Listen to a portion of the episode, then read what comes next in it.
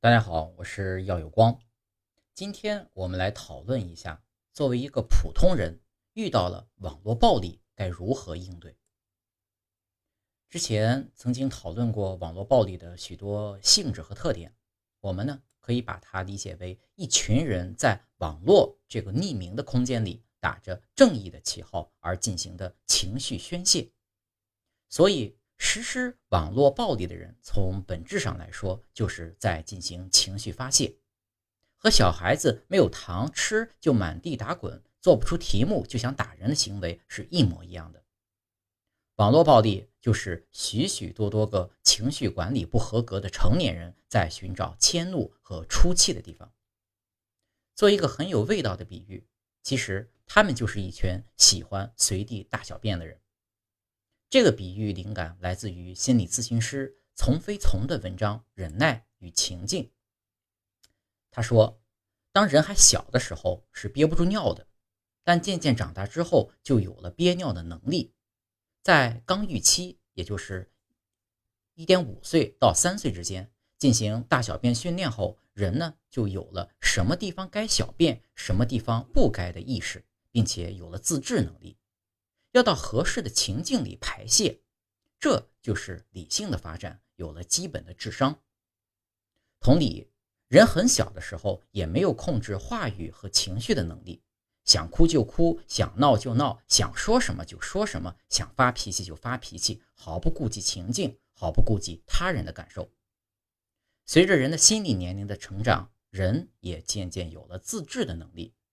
为了照顾到情境和他人的感受。知道什么话什么时候该说，知道情绪什么时候不该释放，这就是情绪的自制能力，有了基本的情商。但并不是每个人都那么幸运，在小时候都接受过大小便控制的训练，所以你会看到一小部分人在成年后依然肆无忌惮地在马路上大小便。同样，也有一部分人情绪管理的训练并没有到位。因此会肆无忌惮地表达和发泄自己的情绪，无法控制自己用合适的方式表达。所以你能看出来，情绪控制和憋尿其实内在是很像的，都需要分辨合适的时机和自我控制的能力。网上有一个段子，所谓幼稚，就是既憋不住尿，又憋不住话与情绪。所谓不够成熟，就是只能憋得住尿，却憋不住话与情绪；所谓成熟，就是既憋得住尿，又憋得住话与情绪；所谓衰老，就是憋得住话与情绪，却憋不住尿了。这次看起来只是抖机灵的段子，也居然有它更深刻的道理。于是从这个角度来说，实施网络暴力和随地大小便非常相似。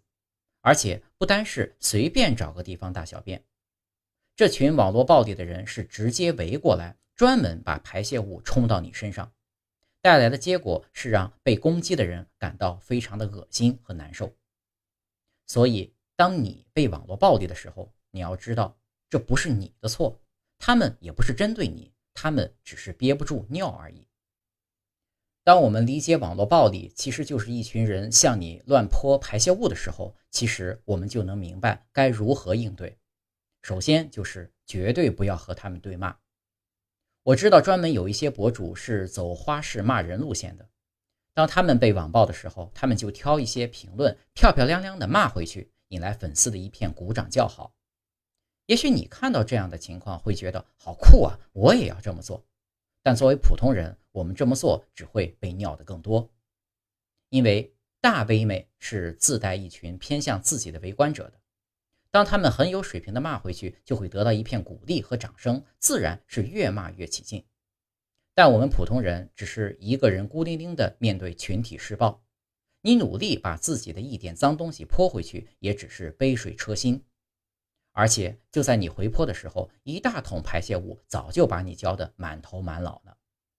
所以我觉得最好的方法的第一步，迅速逃离施暴现场。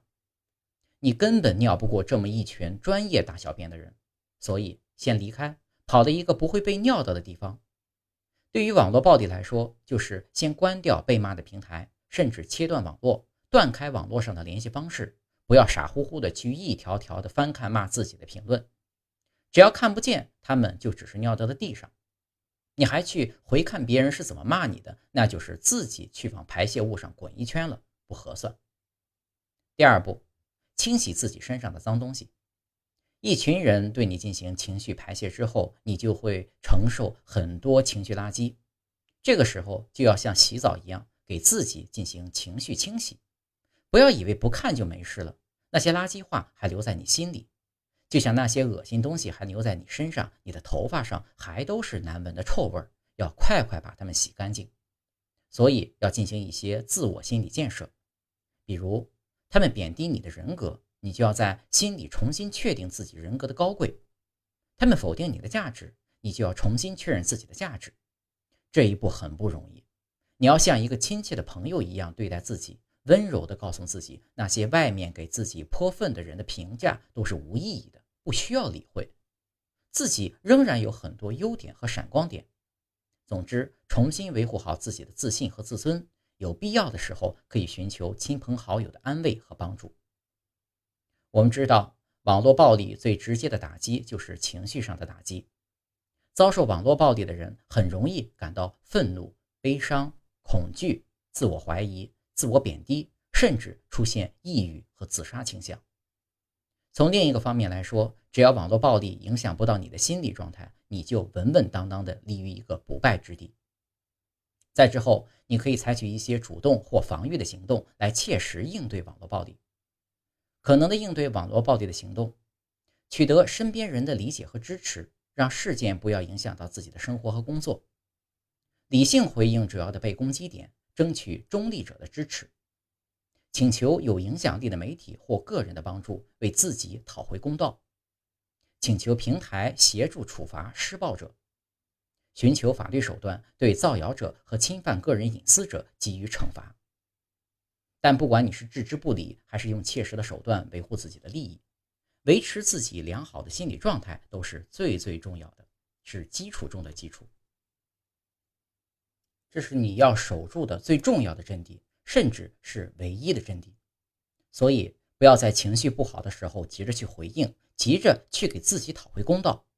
任何时候，在感到负面情绪的侵袭时，重复逃离加清洗的过程。直到自己情绪缓和、状态改善为止。借用和一百个女生聊聊天系列漫画中的一段话：“霸凌就是霸凌，不是什么正义。没有人应该被霸凌，